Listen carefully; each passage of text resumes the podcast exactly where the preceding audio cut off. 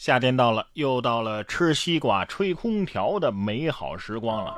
春困秋乏夏打盹儿啊，这个季节里还有比享受夏日清凉更美好的事情吗？哎，然哥掐指一算，还真有。答案就是然哥读书会限时抽奖活动。没错，然哥读书会决定特别推出夏日限时抽奖活动，为大家的夏日美好啊再添一份喜气。这次活动的中奖率啊可是高达百分之二十，什么意思呢？就是五个人就有一个人中奖。只要你在五月十七号到五月二十三号期间加入我们的读书会，就能够参与本次抽奖了。奖品是什么呢？桌面冷风小空调一个。这玩意儿往你的这个书桌、餐桌、办公桌上一摆，帮你从容应对这夏天的高温呐。如果说你想在炎热的夏天获得仿若置身森林一般的冰爽享受，那么这款拥有三档风力、能够多角度旋转、不断的循环送风的桌面小空调就是你的不二之选。怎么来中奖呢？打开你的微信，搜索关注“然哥脱口秀”然哥的微信公众号，加入到我们的读书会，就可以参与抽奖活动了。如果你担心自己抽不中奖啊，五选一啊，这个机会还是很大的啊。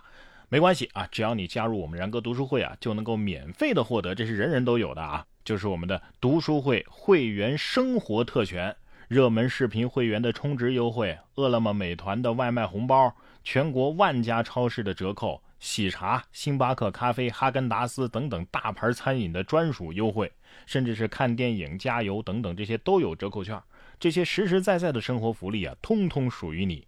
这样的好事别错过了，赶快打开微信，搜索“然哥脱口秀”微信公众号“然哥脱口秀”啊，加入到我们的读书会当中，收获你的夏日幸运吧。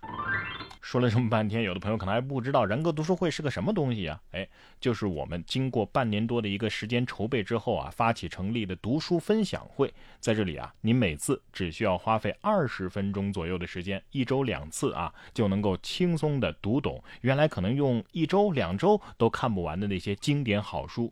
通过读书啊，或者说通过听我来解读这些书，来拓宽眼界，提升自己，读书会始终是你的最佳伙伴。比如说，我讲了很多关于沟通啊、关于口才啊、关于个人魅力方面的书啊，哎，可能还有助于你找对象。最近，消防员在大学的操场上训练就被女生给搭讪了。近日，江西南昌的一个消防队啊，临时借用了当地大学的操场训练，在休息间隙，一位女孩跑过来找一位战士加联系方式，战士瞬间涨红了脸啊。旁边的战友呢，看到之后瞬间兴奋了，不住的拍掌起哄。总感觉这像是在拍偶像剧呢啊！兄弟们是一脸吃瓜的表情，也像极了我本人。有网友在说，能不能把这二维码共共共享一下啊？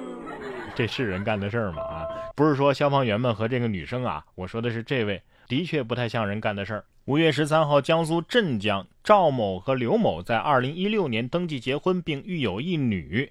由于婚后琐事，双方的矛盾是越来越大，于是起诉到了法院，要求离婚。两个人同意离婚，对财产的处置无异议，唯独不愿意抚养女儿。经过多次调解，双方的分歧仍然很大。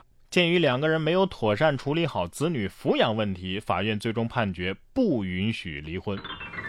哎呀，相声段子里提到的父母离婚把孩子判给了邻居，或将成为现实。你们俩都不想养，你们生个啥呀？孩子有什么错呀？嘿，碰上这种父母啊，真是倒了血霉了。同样不太像人干的事儿的，还有这些驴友们。五月九号，为了营救十八名迷路、受伤、被困的驴友啊，三十多名蓝天队的队员在断水断粮的情况之下，在崇山峻岭当中艰难地搜寻了一夜。他们说了，这是建队以来啊单日救援最难、最危险，也是最累的一次。他们把十八个人安全的护送下山了。十一名驴友啊，那是渴坏了。蓝天队员们呢，赶紧把自己的水给了他们。也正是这个举动导致后半夜蓝天队员们断水了。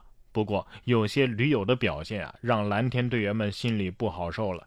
一名驴友在自己有水的情况之下，仍然问蓝天队员们要水。还有一名年轻的驴友啊，不仅拒绝帮助同行的女驴友，还一次一次的要求先把自己送下山。到了山下，就是这个人啊。竟然从包里掏出两瓶水，开始烧水泡茶。我们就问了：这山上早就断水了，你怎么还有水呀？这名驴友竟然说：“做人需要呃留一手。”蓝天队员们说了：“我们最想告诫他们的就是，你们出来就是一个团队，需要团结，需要相互照顾。”还做人需要留一手，你这确定自己这干的是人事吗？啊，哎，我就想不通了，这帮人去深山里干嘛去了？抵挡灵魂？这灵魂得用八四刷刷了吧？啊，动物还知道照顾同类呢，就这样的人还能叫驴友啊？请把友字给去掉吧。我都担心啊，没救援队的话，他们能把队友给吃了。喜欢旅游可以，喜欢独特的旅游也不是不行。你看看人家下面这位是怎么做的。乘一千多站公交到北京。近日，上海高校的大二学生唐同学啊，从上海坐公交到北京的视频在网上走红了。人家耗时六天五夜啊，跨越一千八百一十公里，乘坐了一千二百九十一站公交车，最终抵达了北京。车费共计三百八十一块。唐同学说了，除了有一小段没有接驳的路之外，其他全都是乘公交去的啊，最多一天坐了十六个小时。他说呀，通过坐公交车旅行，能够感受到各地的方言啊、人文魅力，能很直观的体会到我们的国家呀到底有多大。这种感觉呀，很踏实。学废了，学废了啊！以后被限制高消费了，就这么出门？开个玩笑，这晕车的人基本那就告别这趟高难度的旅行了。不得不说，有一种这个进京赶考的味儿啊，是不是？有的人行走在路上，有的人行走在路上，但是假装要在家里哈。美国参议员就打开了特效，假装在家开会。近日，美国的俄亥俄州啊，根据 NBC 新闻的报道，日前一名参议员参加州政府会议的视频片段在网络上疯传。这州政府啊，向公众直播一场会议的时候，一名参议员啊，坐在车内，将身体前倾，关掉相机，在打开的时候，身后就出现了办公室的场景。但是呢，他胸口的安全带却暴露了他的真实位置。据悉啊，当时会议正在讨论新提出的分心驾驶的法案，禁止司机开车的时候分心做其他的事儿。这好家伙呀，要装也不装个全套的，是不是？在提禁止分心驾驶法案时分心驾驶，这算是用魔法打败魔法吗？